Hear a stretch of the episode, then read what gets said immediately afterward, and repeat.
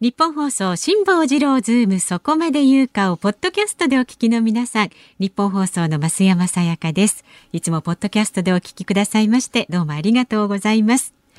来週2月15日月曜日からの辛坊治郎ズームそこまで言うかはコロナ騒動を止めろ。辛坊のワクチンの話を聞けをお送りします。ゲストは月曜日に橋下徹さん。火曜日は坂本遥さん。水曜日峰宗太郎さん。木曜日は辛坊にコロナの話を聞け。新型コロナウイルスに関するラジオの前のあなたからの辛坊さんへの質問お待ちしております。メールは zoom zoom アットマーク 1242.com までお送りください。さらにあのプレゼント企画が帰ってきます。辛坊さんの直筆サイン、それからですね、私が本番中にカキカキした落書き入りのクオカード3000円分を毎日3人の方にプレゼントします。このご応募は放送日の深夜0時まで受け付けますのでね、ポッドキャストでお聞きのあなたもぜひご応募ください。そして翌日のオープニングで当選者を発表いたします。詳しいことは番組のホームページかツイッターをご覧になってください。さあ、それではお待たせいたしました。本日の辛坊治郎ズームそこまで言うか、始まり、始まり。2月11日木曜日、時刻は午後3時半を回りました。FM93、M1242 日本放送、ラジオでお聞きの皆さん、こんにちは、辛坊治郎です。えー一応というかですね、これ単に2月11日木曜日じゃなくて、2月11日建国記念の日の木曜日って言うべきだろあ、んそうですね、飯田君今日は、ね。おっしゃる通りだと思いますね。はい。祝日です。う。祝日ですか？そうです。祝日なそうですよの？ちょっと、ちょっと聞いていいですか、いちょっとごめんなさい。挨拶遮ってごめんね。ええっていうか、じゃあ、増山さん、あのそうですね先に挨拶しちゃってくださはい、い。わかりました。終わらしちゃってください。パソコン、スマートフォンを使ってラジコでお聞きの皆さん、そしてポッドキャストでお聞きの皆さん、こんにちは。日本放送の増山さやかです。そして、はい。日本放送の飯田浩二です。はい、じゃあこんくらいでいいですよ。辛坊さん引き取って。どうぞ。何をと思ったか忘れちゃったよね。え、あれ、祝日と休日の違いでも聞こうと思ったんですかね、やっぱり。あ、あのー聞きたかったことはね、ええ。あるんですけども、はいそんなことを聞いても仕方がないよなと今一瞬思っちゃったんですよ。で何を聞こうと思ったかというとですね、あの、長いことこの業界で働いてる増山さん、ちょっと教えてくださいや。めてください。あのね、はいテレビの場合はね、テレビの場合はね、ええ例えば朝の番組やってますよね。はいこれが昼間の番組違うんですよ。朝の私、帯の番組をずっと長いことやってましたよね。ええはい。で朝の帯っていうのは、ええ休日って顕著に視聴率が下がるんです。というのは朝はもうみんなゆっくり寝てようと思いますから、はいはい朝5時台6時台7時台の番組なんか、まあ、よっぽど既得な方かその日に出なきゃいけない人しかご覧にならないんですよ。ところがね昼間は在宅率が高いですから。ええ。だから昼間って結構気合い入れたゲストを呼んできて視聴率を取りに行くんですね。う。んえ。ええーどラジオの場合、えどうなんだろう？休日と平日休日と平日でどっちがリスナーさんが多いとかっていう統計はあるんですか？まあ、祝日だと、あの、まあ、今までとね、ふ普段聞いてない方が聞いてくださってるっていう割合が非常に高くなるんですよね。車で移動中ですとかそうそうそうそう、場所違うところで。なるほどね、はい。普段この時間ラジオを聞いてないけれども、はいはい。今日は休みで、えーちょっと行楽地に出かけていて、その行き帰り車の中で渋滞かなんかに巻き込まれてラジオでも聞いて密閉かって言ってつけたら、たまたま私の声が届い届いていると、そうそうそう。そう。いうケースがあるってことですね。ええまあいっえええぱいあるえー初めてお聞きの皆さん、ちょっと変わった番組です。え そんなお客さん逃げるじゃないですか。楽しい番組ですよ。そうですか。えーで、今、とっても爽やかな声を出している増山さやかさんは、見た目はもっと素敵です。ああ、見た目は？って。え、ただし、年齢は磯野波平さんと同じです。引っ張りますね。ちょっと昨日の話題を。昨日そんな衝撃の事実が明らかになったんですね。いや、昨日明らかになったというか、この間の日曜日に近所のサウナに入っていて、サザエさんを見ていて、ほうほ愕然としたんです。う。なるほど。えー近所の近所のサウナでサウナルームでええ真っ裸で、えーサザエさんを見ていて波平さんの声があー昔俺が馴染んだ波平さんの声じゃなくなってて、ねそらもうなそうね50年もやってると声優さんも変わるよなと思っていてふっと横を見たら磯野船さんがいて、はいあれ？でもよく考えてみたら設定は波平さん54歳だから ということは増山さんと同じか。ええ重ねなくていいですよ、昨日に続いて。私、あの、ほら、斎藤由貴さんとか、あのね、江角真紀子さん的な人たちも同期なんですから。エスミマキコおそらく。ものすごい巻き込みましたね今。すごいですね。いやそれエスミさんの事務所から抗議来ないですか？いやいやおそらく大丈夫ですか？いや、ほら、だそういうキラキラ人した人たちもいらっしゃるっていう。まあまあそういうニュアンスそうはいう感じですよ。よくわかります、はい。い、やだってね同時に私もね昨日は昨日は言わなかったですけれどもほうほうほう。同時にやっぱり愕然としたのはどうしました？つまりはい。あの波平さんは、うん。俺より10歳も若いってことでしょ？ああそう。いうことですよね。こっちの方が衝撃ですよねこれ、ああそうですよねだからまあ人生の設定は50年って昔は言われましたけども、はい本当に人生50年で50過ぎると老境なんですよ。だけどあの磯野家って不思議ですよね。だからまあ明らかにおじいちゃんっぽいですよね波平さんは。まあそうですね船さんもまあ着物着てるせいもありますけどおばあちゃんとまでは言わないけれどもまあ高齢ご婦人っていうイメージじゃないですか。そうですねだけどあそこに出てくるはいカツオもええワカメもその夫妻の子供ですからね。おおそうですね年齢の割にはずいぶんちっちゃい子供がいるってことですよね。いやそうなんですよね。タラちゃんは娘であるところのサザエさんの娘だからそうそう。そう、そう。浪江さん、船さんにとっては孫だけれども、でもあの、カツオとワカメは、浪江さんの息子と娘っていうことですよね、設定は。おっしゃる通りですね。確かにそうですね。ええ。なんか微妙にいびつだね、あそこの家族構成も、年齢構成でいうと。確かにね。どうなんだろうか。そうなんですよね。だだいぶ離れてるんですよね。あの、サザエさんとカツオ君のそうなんです。だからサザエさんと特にサザエさんとワカメちゃんは、ええええ姉妹ってことでしょ？いや、そういうことになそういうこと。ずいぶん年の離れたお姉さんと妹っていう感じですよね、今で言うとね。そういうことになりますね。ええ。まあそんなこんなはどうでもいいんですけど、飯田君、はいはいえー何でしょう。一週間のご無沙汰で、あご無沙汰しております。えーあのオープニングトークなんで、なんか？楽しい話してください。ちょっ。と。今日の飯田君はすごいんですよ。何ですか？もう装いが、なんと、スーツじゃなくて、デニムとカーディガンっていう。休日の親父みたいだね。やっぱりね、そう言われると思ったよ。そうなんですよ。もう、あの、いろんなところ会社の中歩いていくたびにですね、あ、休日のお父さんだねっていう。いや、休日なんだからそうだっていうね。まんまそうだよいや、なかなかのデニムの着こなしというか、運び着こなし。バカにしてるでしょ、基本的に。もうね、みんなね、半笑いで言うんですよ。僕があの、ジーンズを履いている、デニムを履いてるというだけでですね。あ、下ジーンズなんですか？そうなんですあのそうなんですよでは上半身しか見えておりません。いいですよ。見たくないです見たくないあそうですええわざわざそんな見せてくれなくても結構ですよ。スカイプで映そうとしたらえ今、あの、下足がつがなんかね。、あの ネイビーグレーの T シャツみたいなやつの上に、はいはいはいざっくりした感じのポケットのついたカーディガンカーディガン。はい。本当だよね。そうなんかあれだよ街歩いてると職務質問されるよいや、。ちょっと待って待って待って。どうして？どうしてですか？そんな不審ではないですそよ。こまで不審じゃないです絶よ。対職務質問。俺が警察官ならするね。あちょっとちょっと。そこだちょっとちょっとあのポケットの中のもの出してもらっていいですか？何も入ってないですよ。任意です。はい、大丈夫です。強制じゃありませんし、逮捕状もありませんけど、任意で見せてもらえますか？みたい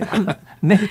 はい妙妙にこう丁寧な口調で。そうであのね明らかに怪しいと思ってもポケットの中に警察官が手を突っ込んで、はいえー何かを出すとこれは違法収集証拠になってですね証拠能力がなくなりますから。なるほど。だから取り調べの要するに相手で任意で、ね取り調べようとした相手がえーポケットの中見せてくださいって言われたときにいいですよと言ってこれだったら任意捜査ですから、警察官はポケットの中に手を入れる権利がありますけれども、えー飯田君がですね、はいあのいやいやちょっとあんた何の権限があって僕のポケットに手入れるんですか、手の中あのポケットの中にきっとねあの奥さんには見せられないようなものがきっといっぱい入っている入ってませんよ。何言ってんだ？警察官がポケットの中ちょっと見せてくださいって言ったときに、いや、け嫌です、嫌ですって言ったときに、ええ。これ、確かね、応じる義務はないですよね。ああ、まあ、任意ですからね任意ですから。で、警察官としては、いや、これは怪しいと、絶対あのポケットの中には、ね、えー薬物がきっと大量に入ってるに違いないと思ったときに、え。えーあの、無視してですね、飯田君の発言を無視して、ポケットの中に手を突っ込んで、ほら、あっただろうっていうことになると、これはね、違法収集証拠っていうんですよ。そういう権限がないわけですよ。同意が任意捜査なのに、相手の同意なくてポケットに手突っ込みました。でもそこに覚醒剤がありました。じゃあそれで逮捕できるかというと、裁判になったらそれが裁判の証拠として認められるかというと、それは違法に集められた証拠だから証拠能力がなくなるんですよね。だってそんなことがまかり通りゃですよ。ね、飯田君がやっぱり思想的に問題があるので、ね、ちょっと待って。ないですよ。思想的に問題のある飯田いい加君を、減俺から離れてくれね犯罪者に仕立てよううと思った警察官が、あの手の中に覚醒剤を隠してにあの人、ね、捜査を装ったポケットの中にその証拠品をねじ込むということができてしまうっていうようなこともありますから、だからこの辺りの知識って、はい。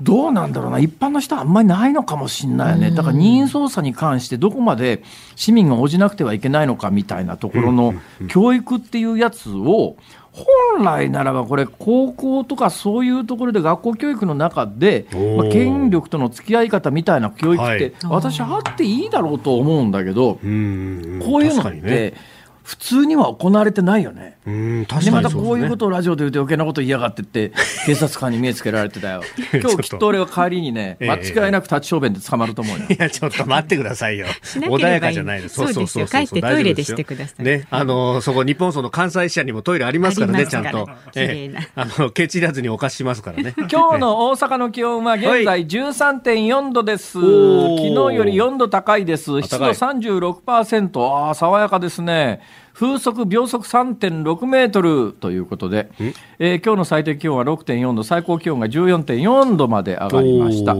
だいぶ春めいてきました。ね、パッとこのね、関西支社から見ると、はい、梅田スカイビルっていうのが目の前に見えるんですけどもね、青空の中に、えー、全面ガラス張りのビルなもんですから、うん、青空の中に、あのー、ビル自体が青空を映してね、すごくいいいい光景ですよ。えー、どうですか、東京は？今、有楽町日本層屋上の温度計11.5度、湿度30.9%。ちょっと風がね、北寄りでそうですね。やや強めに吹いているのでね。うん、どうですか？人出てます？出てます。ますあの、辛坊さんがね、うん、定点観測しているカフェあるじゃないですか。あります、あります。あそこにはね、行列できてました、ね。あ、やっぱり。うん、いや、関西もすごい人ですよ。私、今日わざわざですねいつもあの車で入ることが多いんですけれども、うん。はい、こういう日は定点観測で街中を見なきゃいけないなと思って、うん、わざわざ電車で来たんですよ。うん、でいつも使ってる京阪電車と、それから JR 西日本の東京でいうところの山手線に相当する環状線っていうのがあるんですよ、はいはいはい、これを乗り継いできたんですが、はい、まあ結構な人出ですわ。で途中にショッピングセンターみたいなやつが2つあるんでそこもついでに覗いてきたんですけども、もうレストランなんか大行列。え、そうですか。はい。緊急事態宣言出されてるっていう雰囲気は、みじんもないね。みじんもない。これで、大体だよ、この緊急事態宣言が出された当時、ね、えよくマスコミで、えー、これ、先週の人手に比べて何パーセント、うん、減ってませんねみたいな話を散々やってましたよね。ところが、その緊急事態宣言が出されたその日から、ええ。ー、全国の感染者、緊急事態宣言が出されている11都府県も、うん、えー、それから出されていない地域も全部含めて同じように、右肩上がりでものすごい勢いで下がり始めたんですそしたら、緊急事態宣言の、えー、成果でこんなに下がりましたって、いや、あああんた、昨日の番組で、人手減ってないって言ってなかったかみたいな、大体緊急事態宣言が出された、その日から劇的に下がるのは、どう考えてって理論的におかしくないかっていう、なんか理論的にどう考えてもおかしいよねみたいなことを、こぞってマスコミが言うのは飯田君。はいどうなってんだ、これ。いやどうなってんですかね。まあ、なんつったって GoTo やめろやめろって言っといて、やめた翌日にこんなに困ってる人がいますっていうことを平気でやる人たちですからって、あんまりそういうこと僕が言っちゃうのよくないんですけどね。そうそう。まあ、あの、世間的には 同じ穴の無地なと思われてますからね。ねえー、祝日だと脇が甘くなりますね。えー、天に、天につするようなことをしてはいけません。そうですね。はい、はい。持ってね、えー、他さんの意となすということでございますな。そうです、そうです。いろいろ心して犬も歩けば棒に当たる。それはどうですか、ここで。ことわざ大喜利してるわけじゃないですからね。天網開会、損にしてもらさず。はい。はい。えー、さて。と、さて。えー、株と為替でございますが。株やってないだろ。そうなんですよ。祝日で株価は、あの、ないです。ないっつったらあれですけど、建国記念の日で、えー、市場お休みとなっておりますが、えー、為替は動いておりまして、1ドル104円60銭付近、昨日のこの時間と変わらずというところとなっております。はい。辛坊治郎ズーム、そこまで言うか。この後3時台のニュース解説コーナー、ズームオンでは、女性蔑視発言の森喜朗会長が辞任へというニュース。で4時台は緊急事態宣言。10の都府県すべてで解除見送りへ。5時台は民法の嫡出推定制度見直しへというニュースに迫ります。番組ではラジオの前のあなたからのご意見もお待ちしています。メールは zoom zoom アットマーク 1242.com 番組を聞いての感想、辛坊さんのね、解説に対するご意見なども、えー、ツイッターでもつぶやいてください。ハッシュタグ漢字で辛坊治郎、カタカナでズーム、ハッシュタグ辛坊治郎ズームでつぶやいてください。お待ちしています。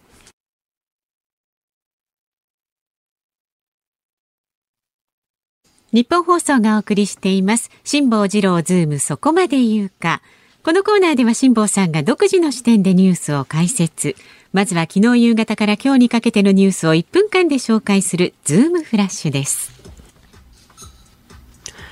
菅総理大臣が新型コロナウイルスのワクチン接種について有効性や安全性を確認した上で来週半ばには開始するという方針を明らかにしました、えー、来週水曜17日を軸に調整するとのことです。国債と借入金、政府短期証券を合計した国の借金が、去年12月末の時点で1212兆4680億円となり、過去最大を更新したことが分かりました。新型コロナ対策の支出を賄うために新規国債発行が膨らみ、ここ1年間で100兆円を超える大幅増となりました。アメリカのバイデン大統領が10日クーデターを起こしたミャンマー国軍の幹部や軍と関係が深い企業などに制裁を科すことを明らかにしました。今週中にも初回の制裁対象を発表することにしています。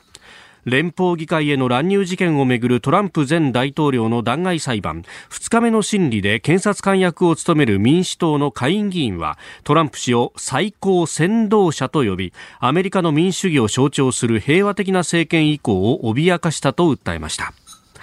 岸信夫防衛大臣が昨日の衆議院予算委員会で陸上自衛隊の部隊の1.4%で隊員が予算上の制約からトイレットペーパーを自費で購入している例があったと明らかにしました。ということでございますか。トイレットペーパー自分で買うんですか。かわいそうだな、それ。なんとかしてやろうよ。いやそう、これ3年ぐらい前にも結構問題になってですね、当時の岩谷防衛大臣が対策をするっていうふうに言ってたんですけれども、あの、国会で答弁もしてたんですが、まあ、まだまだ、あそれがなかなか手当てされていトイレットペーパーぐらい備品代出るだろう、予算組んでるだろう。ななんでそんなことが起きるんだ？いやこれ、だから、そう、あの、平坦の部分も含めてですね、全部まとめて予算がつけられると、まあ、そこの中からこういろいろと支出をしていった挙句足らなくなっちゃったりとか、それこそ、あの、災害派遣とかですね、いろんな、あの、業務が重なってくるというようなこともあったりなんかすると。いや、これ問題なのは、ここに予算つけろっていうと、他のところで削ってつじつま合わせようとする可能性が、まあ、総額予算部局なんかね。決まってて、まあ、防衛費に関して言うと GDP の比率が1%、今超えたのかな？超えてまあ、超えては、ちょっと超えてますけれども、ね、しかしながら大きな縛りがあって、まあ、トランプ政権はね、ええ。えー、ヨーロッパ各国に2%はあぐらいには引き上げろよって言うんですけど、日本はまだずっと1%ぐらいという状況の中で。えー、やっぱり自衛隊って大変だなと思うのはですね、えー、まあ、私も個人的にちょっと体験がありましてですね、はい、2013年にあの海上自衛隊の海難救助艇に救助してもらったじゃないですか、えー、であの時に海難救助艇の中でですね、えー、えー、これ着てくださいって言われて、ブルーの青いね、えー、上のあれウィンドブレーカーみたいなやつを、まああの海上自衛隊としてもまあ撮影用ということもあって、US2 から降りるシーン、こう広報用にこう回写真撮りますよね、その時に海上自衛隊の環境品の青いウィンドブレーカー、これ着てくださいって話で、あ分かりました、それ着せ着せていただきます。なんだけど、ええええ、後で必ず返してくださいって言われてですね、いや、もちろんお返ししますけども、クリーニングして返しましたけども、ああ、大変だなって、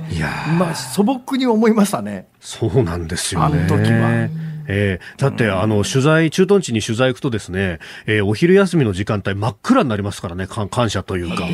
電気、ね、切れるんですよ、これ。そこまでやってるというね。そうなんですよね。えー、だから、まあ、非常に乏しい予算の中で頑張ってらっしゃって、ありがたいなとね、えー、そう手を煩わせのことをしてはいけないという話になるとまたちょっと話迷い込みますから 迷い込み以上はやめますけども、えー、大変反省をしております。えー国債と借入金、借入金、政府短期証券を合計した国の借金があって、さっき飯田君ニュースやりましたよね。はい、これあの、借入金っていうのが、これ、国の予算の場合は借入金じゃなくて借入金なんだ。ニュース用語としては。おおおじゃないでしょ。おじゃないよさっき借入金って読んだじゃん。そう言われると。わざとかなと思って多分日本放送のニュース用語的にはこういう国家予算みたいな時には借入金と言わずに借入金と言うんだろうなと素朴に思ったんだけどまさかそんな反応が来るとは夢にも思わなかった。びっくりしたなもう。私もびっくりしました、えー、いやでも飯田君はちゃんとね本番前にいろんなことを調べてるなと思ったら本番前に軽い打ち合わせがあってですね今のニュース項目の中でえー、アメリカで弾劾弾劾弾弾劾裁判が始まりましたよというニュースの中で、検察官役を務める民主党の下院議員は、トランプ元大統領を、前大統領か、最高先導者と呼びっていう、最高先導者ってあんまり日本語になじまないよなって、こう思って、これ、英語でなんて言ってるんだろうって素朴なことをぼそっと一言言ったら、飯田君は、1分ぐらいで調べ上げてですね、下さん、インサイターインチーフです。ああ、インサイターインチーフかと。ね、えー、はい、これはもう飯田君ももう、あの、その、もうその瞬間に飯田君自身が分かったように、これはアメリカ大統領のコマンダーインチーフっていう最高司令官の要するにパロディだよね。だから、インサイターインチーフ、インサイターはまあ先導者ですけれども、インサイターインチーフ、えこれはコマンダーインチーフ、最高司令官っていう、アメリカ大統領がまさにアメリカ軍のコマンダーインチーフっていう、だからコマンダーインチーフ、最高司令官がインサイターインチーフ、先導の最高。のポジションになったっていう、はい、まあ、あのパロディっていうか、ええ、そういう言葉遣いなんだけども、これニュース原稿で日本語に直されてトランプ氏を最高先導者と呼びじゃ分かんないよね、そのあたりのことって。これ実は検察官役の下院議員はあのコマンダーインチーフからインサイターインチーフに変わったんだっていうような。あ、やっぱそこまで言ってんだ。はい、そこまで言ってました。なので。あ、本当だ。あドナルド・トランプ surrendered his role 役割ですね、うんはい、as commander in chief and became the insider in chief of a dangerous、ああそうだね、まさにそのくだりだよね。はい、そうですそうです。えー、えー、だからまあまさに、えー、トランプ大統領はその役割を commander in chief から inciter in chief に、うん、変えたんだって、なったんだって、became っていうね、えー、 became 中学校でも習うっていう、こういう分かりやすい英語でなんか書かれてると、すごく嬉しいね、これ、なんだかしますよね。今 あの、引用したのはニューヨーク・タイムズの引用ですけども、はい、あニューヨーク・タイムズでいうと、今回の森喜朗さんの引退辞任劇って、はい、朝日新聞とニューヨーク・タイムズが一番最初に仕掛けた感じが、全体の時系列でいうと、飯田君、うん、プンプンするね、これね。うん、まあ、もともとのね、発言って、だから先週の、今日、まさに、えー、森さんが、まあ、謝罪の会見をしていた日でありますんで、その前々日ぐらいに発言自体はあったっていうところですよね。まあ、うちはのその会議の中の発言だったはずですが、えー、で、結局1週間経って、これ、やめることになったのかな？そのニュースいきますか、えー、そうですね、いきましょうか。はい、行きましょう。こちらです。女性蔑視発言の森喜朗会長が辞任へ。東京オリンピック・パラリンピックの開催に向けた IOC のバッハ会長と日本側による4者会談について、えー、昨日小池都知事が今やここでやってもポジティブな発信にならないとして欠席する意向を明らかにしておりましたが、えー、こうした中あ今日昼過ぎ報道がありました。森会長辞任の意向を固めたということが分かっております。明日開かれる組織委員会の合同懇談会で表明をする見通しと。そして後任は、えー、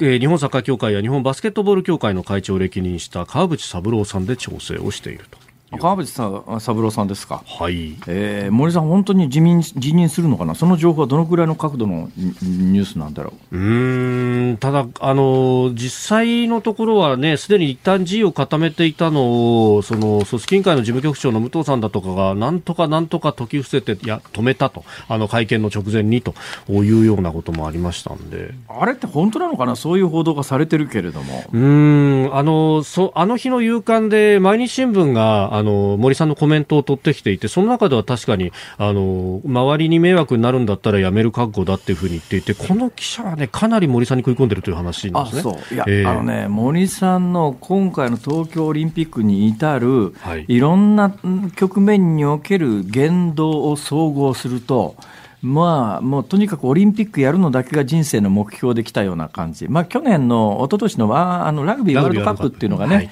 えーはい、森さんにとって最後の仕事だった、まあ、命があったらおまけにやろうかぐらいの多分つもりだったと思うんですよ。というのは森喜朗さんってもう数年前に、えー、肺がんの末期の肺がんの全身転移というのがもうこれ、はいえ。ーまあ、これは有名な話だよね、本人も認めてるわね、ね。はい、ご本人も末期の肺がんの全身転移で、もう余命半年もないよって医者に言われたんだけど、タイミング的に、もう絶妙のタイミングで、あの本庶佑先生でノーベル賞をお取りになったあの方が大阪の医薬会社と共に開発したオプジーボっていう、はい。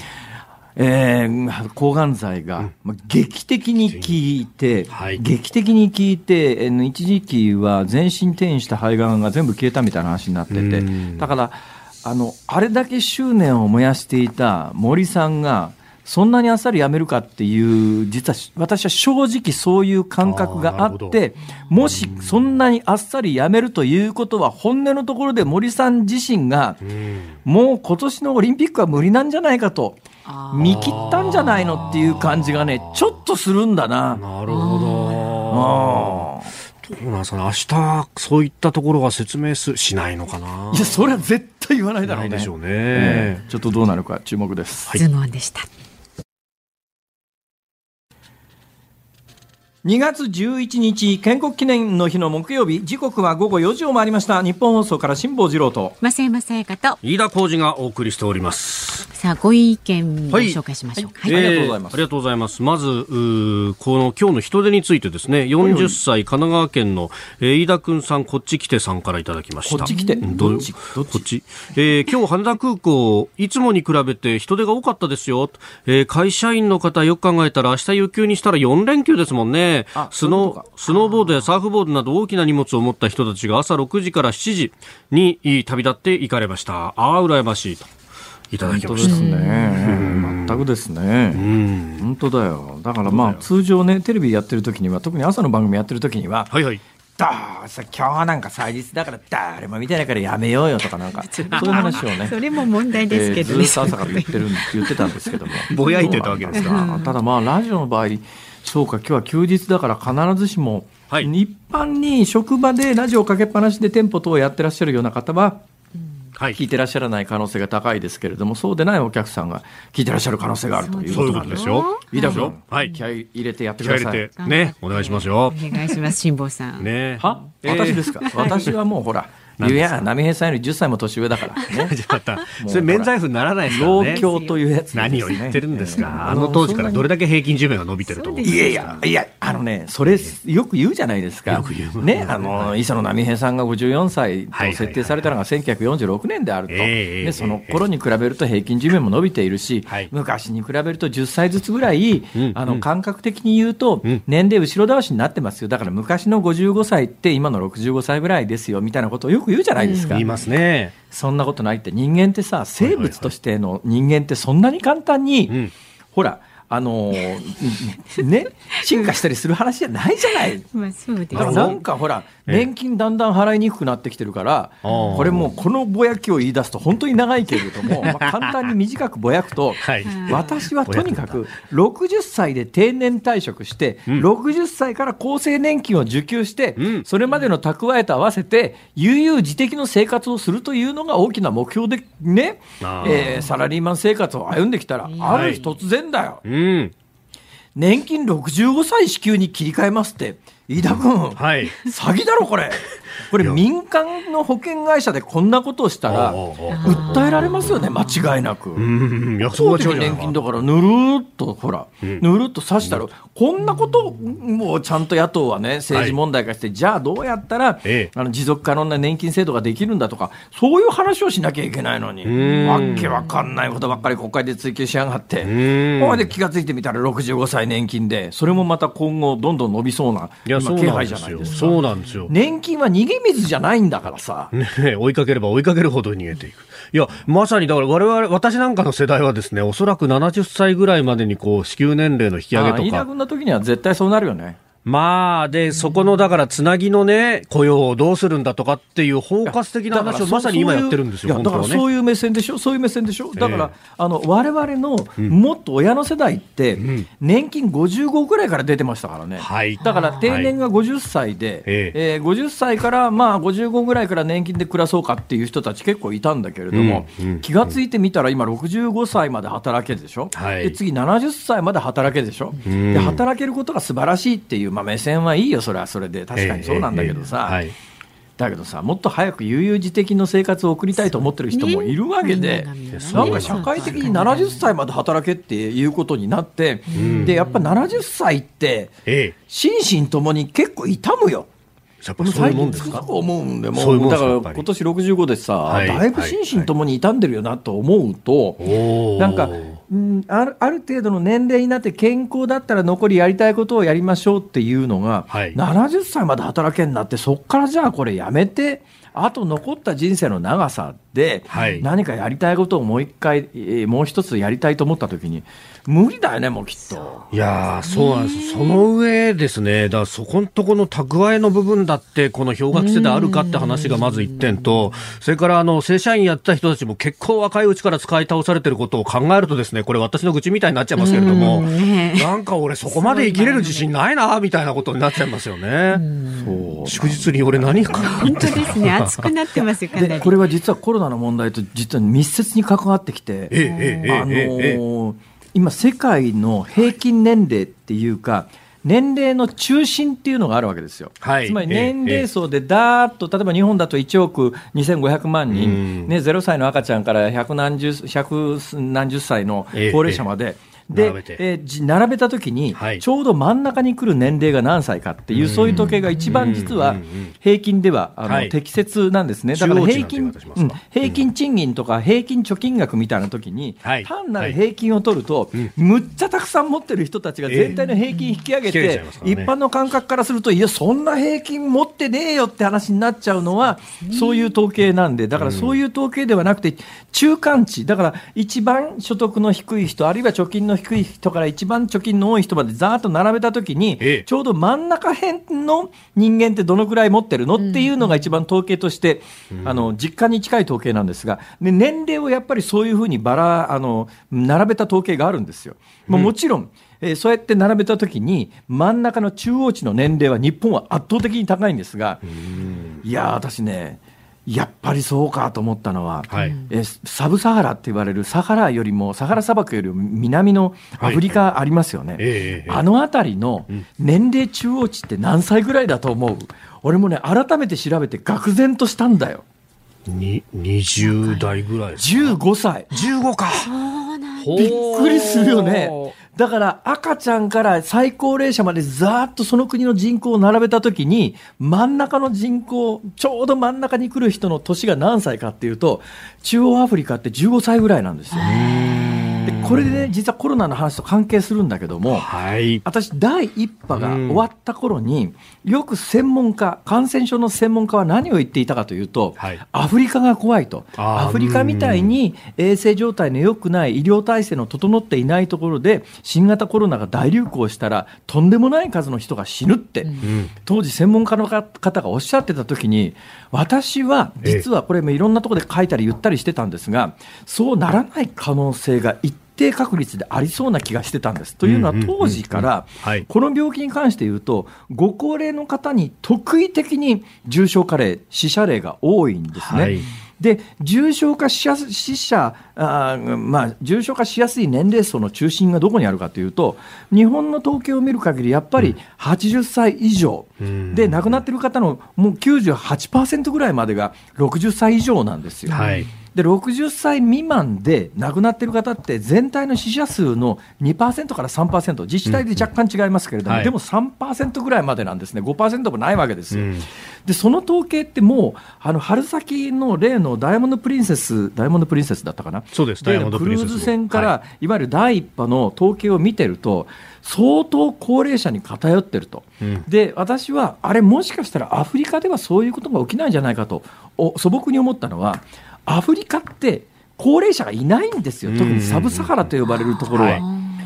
ゼロじゃありませんよ、それ一定数いますけど、日本における高齢者の数みたいなことに、中央アフリカは全くなってないんで、でこの病気が、なんで日本で高齢者が亡くなっていくのか、これもちょっと当時はまだ謎が解明できていなくて、ですねもしかするとご高齢の方は、例えば栄養状態であるとか、健康状態っていうのがそもそも悪いからなのか、それとも免疫という特別な、やっぱりご高齢の方に特有の背景があって亡くなるのかと、でもし、でここ2つ仮説を当時立てたんですよ、はい、ね、健康状態であるとか、栄養状態ってあとかいうのが問題ならば、中央アフリカでこの病気によって大変な方の人数、亡くなる可能性があると、だけど、ご高齢の高齢者になることによって、体内の免疫の変化によって、この病気が重症化、重篤化するということの仮説であるならば、うん、中央アフリカにはご高齢の方の比率が極めて低いと、はい、えとなると、中央アフリカでこの病気が蔓延したところで、日本において若年層がほぼ重症化しないとか、軽症で済むのと同じように、えー、中央アフリカでこの病気が蔓延しても、そんなにたくさんの人が亡くなることにはならないんじゃないのかっていう、当時、仮説を2つ立てて、その後の推移を見守っていたんですが、現状、今までのアフリカから伝わってくるデータを見ると、南アフリカなんかはね、もともとちょっと違うんです、サブサハラと言われる中央アフリカと人口構成、年齢構成が全く違うんで、南アフリカはちょっと別なんですが、中央アフリカで、まあ、もちろん感染が広がっていないと見られているのは、検査自体をしていないから、検査自体をしていないから、本当は分からないっていうところがあって、感染自体が広がっていないようにも見えるんですが、だけど、この病気の感染力からすると、ちょっとそれは考えにくいと。ということで、中央アフリカの感染者が少ないのは、検査体制が整っていないからで、相当蔓延している可能性はないではないとなったときに、うん、死者がやっぱり少ないんですよ。で死者が少ないのは、中央アフリカでは、あの高齢の方がそもそもいないからなんじゃないのっていう想像が成り立つ。で、改めて調べてみたら、アフリカの中央アフリカの多くの国で年齢の中央値が15歳とかっていう。まあ我々の生きてる世界とは全然違う世界。となると恐ろしいのはあのワクチンの接種が始まります、はい、全世界でこれだけ高齢者が多いコミュニティで大量にあのワクチン接種者を出すということが人類史上経験がないんです。でおそらくねワクチン開発者も、はい、まあ、よく60高齢者にワクチン打ったときどうなのかと、例えばアストラゼネカアストラゼネカの会社のワクチンは EU に関しては65歳以上は効果が確かめられていませんから、今のところ打ちませんよみたいな話になってますよね。はい、で、WHO は今日あたりに、いや、高齢者に打っても大丈夫ですよ、高齢者も打ってくださいね、みたいなことを WHO は言ってる、だけど EU は65歳以上に関して、アストラゼネカ社のあのワクチンに関して言うと、ちょっと今、そんなに積極的に打たないということにしてると、えー、でヨーロッパの中でも、いや、打ちますっていう国もちょっと現れてますけど、ちょっとヨーロッパの国って足並み揃っていないところがあるんですが、基本的にワクチン接種に関して言うと、EU 本部というのが司令塔になってて、基本65歳以上はアストラゼネカのワクチンは打ちませんみたいな話になってますが、この時に想定されている高齢者というのは、65歳以上、70歳、80歳ぐらいまでですよ。うんね、例えばスウェーデンは80歳以上でこの病気で重篤化した人はもう基本的に病院で面倒見ないと。いう発きりした方針の国もありますから、だから90歳以上のご高齢の方全員にワクチンを接種するなんていうのは、世界中でおそらくどこの国も考えていないし、実際にそんだけの数、ご高齢の方がいる国って他にないんで、日本で90歳代とか100歳代の人に、集団接種で全員ワクチンを打った時何が起きるかっていうのを想像すると、いろんな今回また仮説が成り立つんで、うんぶっちゃけ言うと、どこまで言っていいのかレベルの話で、うーんみたいなことで言うと、飯田君、はい、この4時台のオープニングのトークとしては長すぎないか？すごいもう16、よくこんなに BGM が残ってたなっていう。多分3回ぐらい差し替えて差し替えて伸ばしてんじゃねえかなっていうぐらいですね。あの貴重なお話聞けたんですけど、やめようと思ったきっかけはですね、はいはい、あのお二人の画面がスカイプでこっちに届いてるんですよ。あそうですね。私がこう一生懸命ね力説してるのに、途中から飯田君はですね、私の方に背を向けて向こうの方を向いてですね、鼻くそほじったりなんかして、してないです。そうじゃないですよ。全くそうじゃない。気配がない。そんなことないですよ。どういうことだこれは。いやちょっと進めたら進めていいですか？生放送中なんで。仲悪い番組だな。生放送中生放送中ですよ。録音でしょ。雑談してるわけじゃないですからね。はい、あのお知らせをこちらからあの申し上げます。来週大事な週来週ですよ。月曜日からのこのズームはですね、特集コロナ騒動を止めろ辛抱のワクチンの話を聞け。まあこういったことでも結構なんですけれどもね、話題はね、え辛坊さんにそうそうそう。まず、えー、政府の緊急事態宣言のね対応からワクチンの接種まで一緒に考えていきたいと思います。月曜日は橋本徹さん登場です。で16日火曜日は公衆衛生の専門家坂本遥さんが登場。17日水曜日、アメリカの国立研究機関で博士研究員を務めるウイルス研究者の峰宗太郎さんにアメリカから見た新型コロナワクチンの真実について伺います。で、18日木曜日ですよ。新型コロナに関するラジオの前のあなたの辛坊さんへの質問お待ちしております。辛坊さんがね、熱く語りますので、題して、熱く語るんですか？そうですちょっとね、最近熱く語りすぎてね、はい、まずいんじゃないかと思うことがあってですよ。先週もお家に帰ったらですよ、はい東京スポーツの記者から電話がかかってきて。あ、電話もかかってきましたか、東スポ。東スポ。あ、電話持って何かあったの、他に。いやいや、なんか結構この番組を聞いてて、それがそのまま記事になってるなりなんかするんで。東京スポーツ。東京スポーツの、多分ウェブ版の方だと思います、東京スポーツから電話がかかってきてですね。下さん、春からいなくなるんですよね？ってから。はあ、そうですね。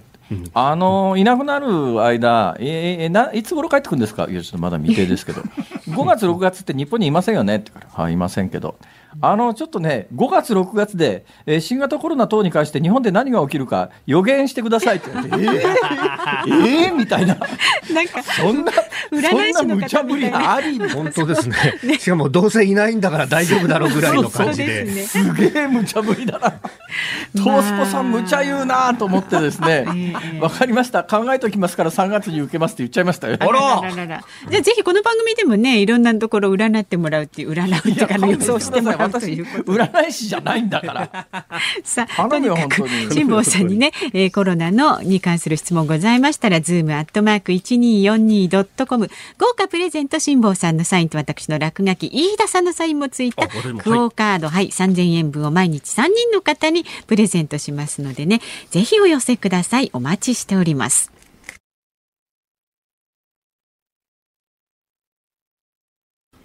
日本放送辛坊治郎ズームそこまで言うか。辛坊さんが独自の視点でニュースを解説するズームオン。この時間に特集するのはこちらです。緊急事態宣言10の都府県すべてで解除見送りへ。10の都府県に出されている緊急事態宣言について政府は一部地域で12日の宣言解除を検討しておりましたが、え昨日政府がすべての自治体で解除を見送る方向で調整に入ったことが分かりました。多くの地域で病床が逼迫しており現時点で解除は時期尚早との判断があったと報じられております。まあ、あの予想通りですね、はい、この番組で言ったかどうか私もあんまり記憶が曖昧なんですけれども、えーまあ、3月7日まで1か月延長になりました、うん、で今週1週目です。やっぱりね、延長した政治の責任上、延長して1週目に解除しますはないだろうと、はい、だからまあ2週ぐらいは様子見るよねっていう感触だったんですけども、まあまあそういう感じですね、だから多分このまんまでいくと、来週ぐらいには3件解除になるんじゃないですかね。だけどね、昨日もお話ししましたけれども、いや、医療状況が逼迫逼迫してますって言うけれども、はい、まあ、あの例えばイギリスで、えー、病院の3分の1ぐらいは新型コロナで、えー、ベッドが埋まってます、うん、日本ではそもそも新型コロナに割り当てられている病ベッド数って全体の数パーセント なわけで、えー、上限を最初に決めておいて、これよりもオーバーフローしたら医療崩壊だっていう理屈は本来おかしくてですね。っていう話を、まああのえー、日本医師会と付き合いが深い飯田君をちょっと待った、ちょっと待った、そうそういうあれじゃないですよ、いや、何か利権の塊みたいな、いやいや、そんなこと言ってませんよ。確かにあの、そこ見越して夏頃からこうやっとけばよかったっていうのが一点と、回復した人をこう後ろにこう持っていくスキームっていうのもちゃんと作らなきゃね、今日の読売新聞の報道でびっくりしたんですが、うんえーまあ、病気、新型コロナで、えー、はい、症状が悪化すると入院します、重症病床に入ります、えー、で大半は治ります、はい。えー、大半治ります、前にもこの番組で申し上げたように、ですね、はい、亡くなっている方って、実は重症化してから亡くなる方って、そんなに多くはない、多いです、まあ、ないことはないですよ、それなりにいますけども、うん。うん、むしろ中等症からいきなり亡くなる方がそこそこいるんです。というのは、はい超ご高齢の皆さん、先ほどもお話ししましたように、今もう90歳代の新型コロナの患者さんっていらっしゃいますが、はい、まあ、まあ、あの非常に言いにくいんで、ものすごい遠回りな言い方をするとですね、90ぐらいになっちゃうと、明日何が起きるかなんか分かんないわけですよ。新型コロナがあろうとなかろうとっていうこともあるわけですね。だけど、まあ、90歳代で新型コロナになりました、重症化しました、その時に、まあ、本人ももうちょっと苦しいから人工呼吸器は勘弁してくれと。で、えー、家族も、まあ、ちょっとおじいちゃんおばあちゃんかわいそうなんで、その首切開して呼吸器入れるみたいなそこまでしなくていいです。まあ、正直なところ本人も家族もどう頑張ったってあと10年も持たないだろうとこういう思いがありますから、それは30代、40代の人とは違いますよね。30代、40代だったら本人も家族もとにかくもうありとあらゆる手尽くしてくださいって、それは言うけれども、その辺りの熱はきっと90代とか100歳代とかって違うことになって、そうなると何が起きてるかというと、もう人工呼吸器やめてくれと、はい、であの東京都の判断基準でいうと、人工呼吸器つけなければ中等症ですから、でその中等症の人工呼吸器をつけてない90代の方がそこから亡くなると、中等症から亡くなったということになって、重症から亡くなったという扱いにはならないんで、はい、重症者だけ見てても、この病気の実態は見えてこないっていうのがあるんですが、まあ、多くの人は重症。で、若年層に関して言うと、重症化して人工呼吸器をつけるということになると、重症者病棟ということになります。はい、で、えー、多くの方はそこから治ります。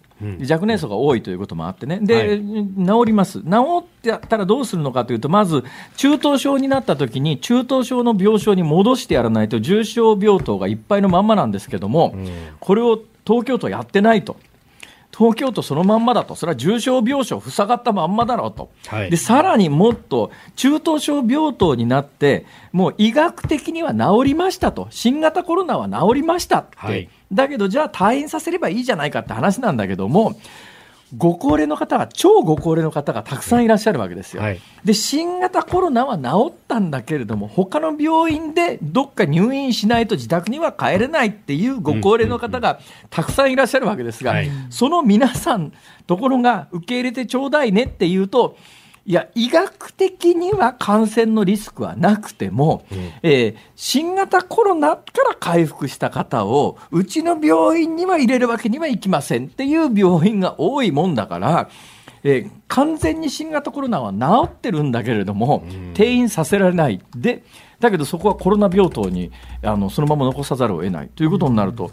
もともとコロナのベッド数に割り割り当てられてるのが少ない上に、そういう中等症に移すとか、中等症病床に移すとか、一般病床に移すみたいなことができない状況、やってない状況、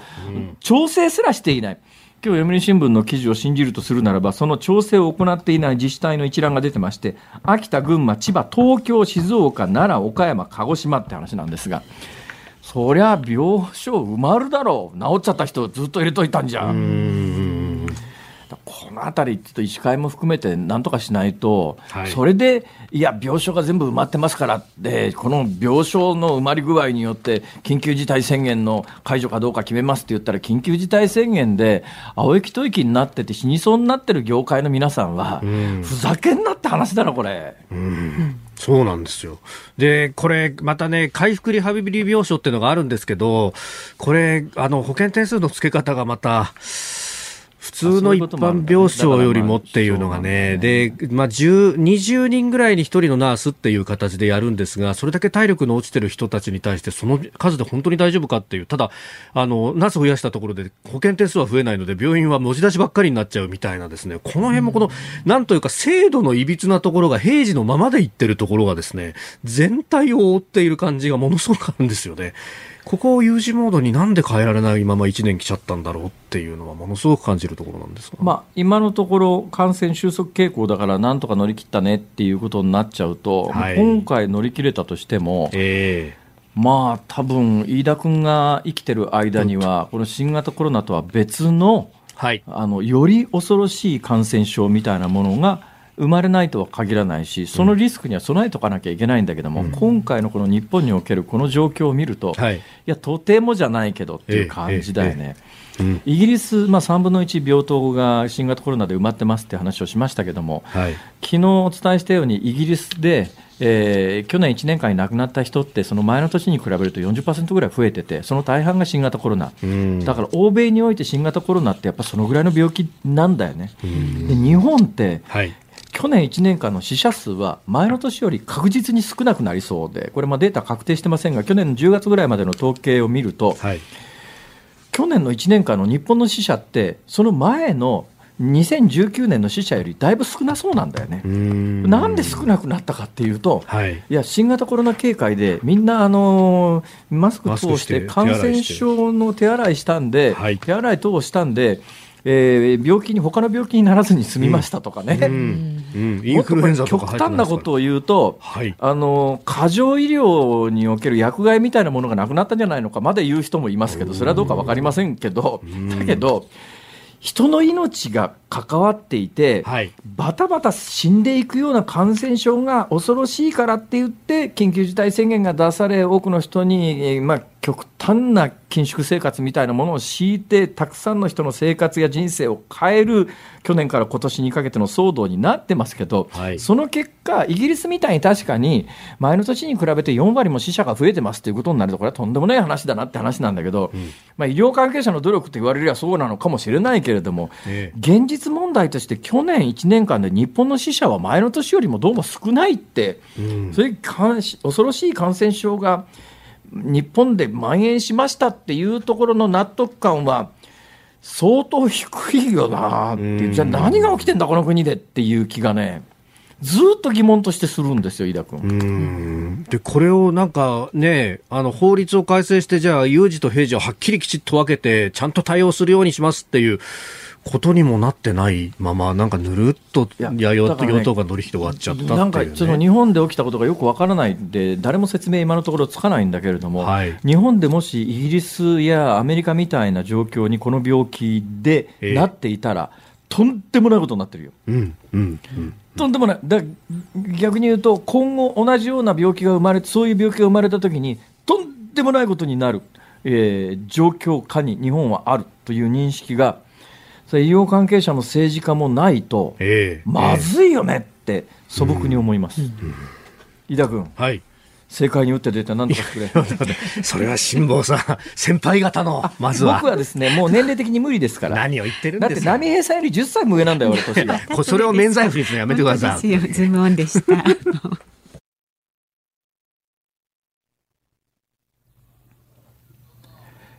2月11日、建国記念の日の木曜日、時刻は午後5時を回りました。こんにちは、辛坊治郎です。こんにちは、日本放送の増山さやかです。こんにちは、日本放送の飯田浩二です。さあ、では恒例のここで辛坊さんのエンディングリクエストです。そうですね、西郷輝彦、星のフラメンコをリクエストしたいなと思っていたんですが、さっきあのニュースのコーナーでぼーっとニュースを聞いていたら、はい、何の脈絡もなくですね、頭の中に森進一さんの冬のリビエラがこう鳴り響いたんですよ。で森、まあ、理由は分かんないんですけど、森進一さんの冬のリビエラか、ええ、森雅子さんの先生か、森田光一とトップギャランの青春時代か、どれかにしようかなと思うんですけど。すぎますよ。森森森です、ね、森進一さんの冬のリビエラ、はい、これにします。リビエラ。はい。はい。じゃあ、準備いたしておきます。今のちょっと真似ですか？若干。え、真似ですどうせなら。ご苦労様です。恐縮です。でございました。えラジオの前のあなたからのご意見。24時間お待ちしております。えー、メールはズームアットマーク一二四二ドットコム。ツイッター、えー、ハッシュタグ辛坊治郎ズームであなたからのご意見をお待ちしております。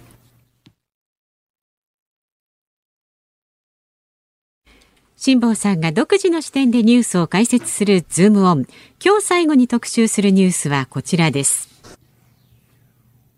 民法の着出推定制度見直しへ。子供が生まれた時期によって父親を推定する民法の着出推定制度について法務大臣の諮問機関である法制審議会の部会が制度の見直しに向けた中間試案試みの案をまとめましたえー、離婚後300日以内に生まれた子を前の夫の子とみなす規定の例外を設け母親が出産の時点で再婚していれば現在の夫の子とする内容です、えー、現在の規定では母親が出生届を出さず無戸籍者を生む要因になっていると指摘されておりました。頭痛い。頭痛い。どうしました？これあの大変申し訳ないけれどもほいほいラジオで解説するにこんな不適切なさ。これねそう私も朝の番組でやったんですけど本当一生懸命解説をしましたね。いや一生懸命解説することは可能なんだけど、えー、一生懸命解説したからといって、はい、何人の方が理解できるかっていうのは相当問題だよね。これ多分ね、はいはい。テーマとしては、うん、今、飯田君が原稿で喋ったところよりも、大切なのは、えええあの女性は離婚後100日間結婚できない制度があるっていう方を重点的に喋った方が分かりやすいかもしれないですね。再婚禁止期間とえー、再婚禁止期間って、これ、差別じゃねえかっていう話もありますけれども、だから差別じゃないかって話があったんで、多分ね、5、6年前までは半年結婚できなかったのが、あの縮められて100日にしたんですよ。で、今、その200日とか300日とかっていうのとの整合性を取ったんですね。女性は現行でも離婚してから100日以内は次の結婚ができません。はい、できないってどういうことかというと、婚姻届を出しに行ったら、その役所の係の人が、うん、ああなたは別れてからまだあの50日しか経ってませんね、結婚届は受理できませんよって言って、受理されないんですよ。うんうん、これ、なんでそういう制度になってるかというと、はい、その赤ちゃんが生まれたときに、その赤ちゃんのお父さんが誰かというのを法律上確定するシステムが、明治の初めに民法を作ったときに、この段階では DNA 鑑定というのが世の中に存在しませんでしたから。はい、赤ちゃんが生まれた時期しかつまり誰がお父ちゃんかというのを判定する方法がなかったということで、結婚してから200日以上過ぎて生まれた赤ちゃんに関しては、結婚した相手の父ちゃんの子供。うん。ね、それでえ離婚してから300日までに生まれた子供に関して言うと、えー、結婚してた時の相手の旦那、はい、旦那の子供、うん、だけどこれって民法作った時と今と全く違うのは、はい、井田君、はい、あのー、これちょっと俺の口からは言いにくいから飯田君の口から言ってほしいんだけどさ。何ですか？当時この民法を作った人の頭の中には、結婚しないと赤ちゃんができるような行為に及ばないという。婚前交渉というやつですね。え？あれ？あれもうちょっとさ、オブラートに包む言い方覚えようよ。いやいやいや、ほら、時間もない中なんで。まあね、基本的に結婚して、ね、え祝言をあげて、そうですね。一緒に住み始めて、それで初めて、そういう行為に及ぶということを前提に、はい、えー、この法律制度はできているわけだよ。はい、そうですね。ということは、ということは。現状において、はい、ほとんど意味がないってことだよ、これ。だけど、なんでこういう制度を作っておくかというと、とにかく赤ちゃんが生まれましたと、ええ、生まれた赤ちゃんが生まれたに際して、父ちゃん誰だっていう論争を避けると。うん、で、それはまあ、お互い言い分があるだろうと、女性の側にも言い分があるだろうと、父ちゃんの側にも言い分があるだろうと、でも、この結婚してから何日までに生まれたら、あるいは離婚してから何日までに生まれたら、まあ、結婚してから何日以降、そこから先に生まれた場合は、ね、例えば父ちゃんが、いや、うちのかみさんはね、浮気してたから、俺の子供じゃないんだよ、みたいなことを言い出すとんでもない親父がいたとしても、はい、理由はともかく、結婚してから200日経って、経ってから生まれた子供はとにかく父ちゃんの子供だから責任持って面倒見ろよと、ね、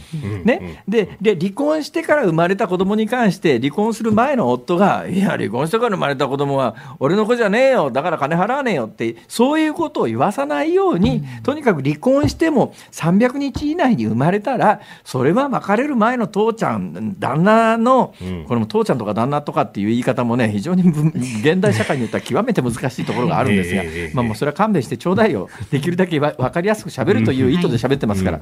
とすると言い逃れを許さず、ね、お互い言い方はあるし本当のところ言うと誰が父ちゃんかなんか分かんないけども、はい、母親ですら分かんないケースもありますけどもそういうことを言うと子どもの福祉に関わるので、ね、一定条件下で生まれた子どもの父ちゃんはこの法律によって自動的に確定させますっていうので民法というのが生まれてたんだけど、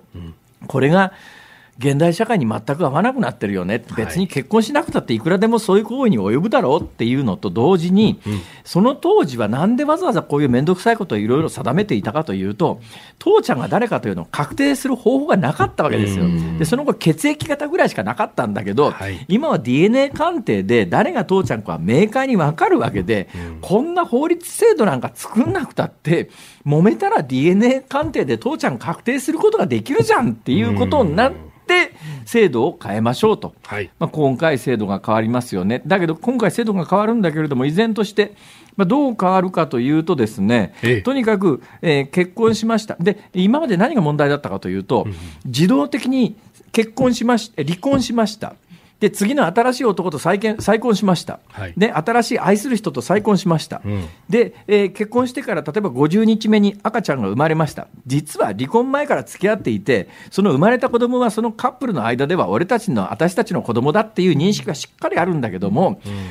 この民法によるとそういうふうにして生まれた子供は前の父ちゃんの、離婚前の父ちゃんの子供に自動的になっちゃうと、これ覆すのが大変だと。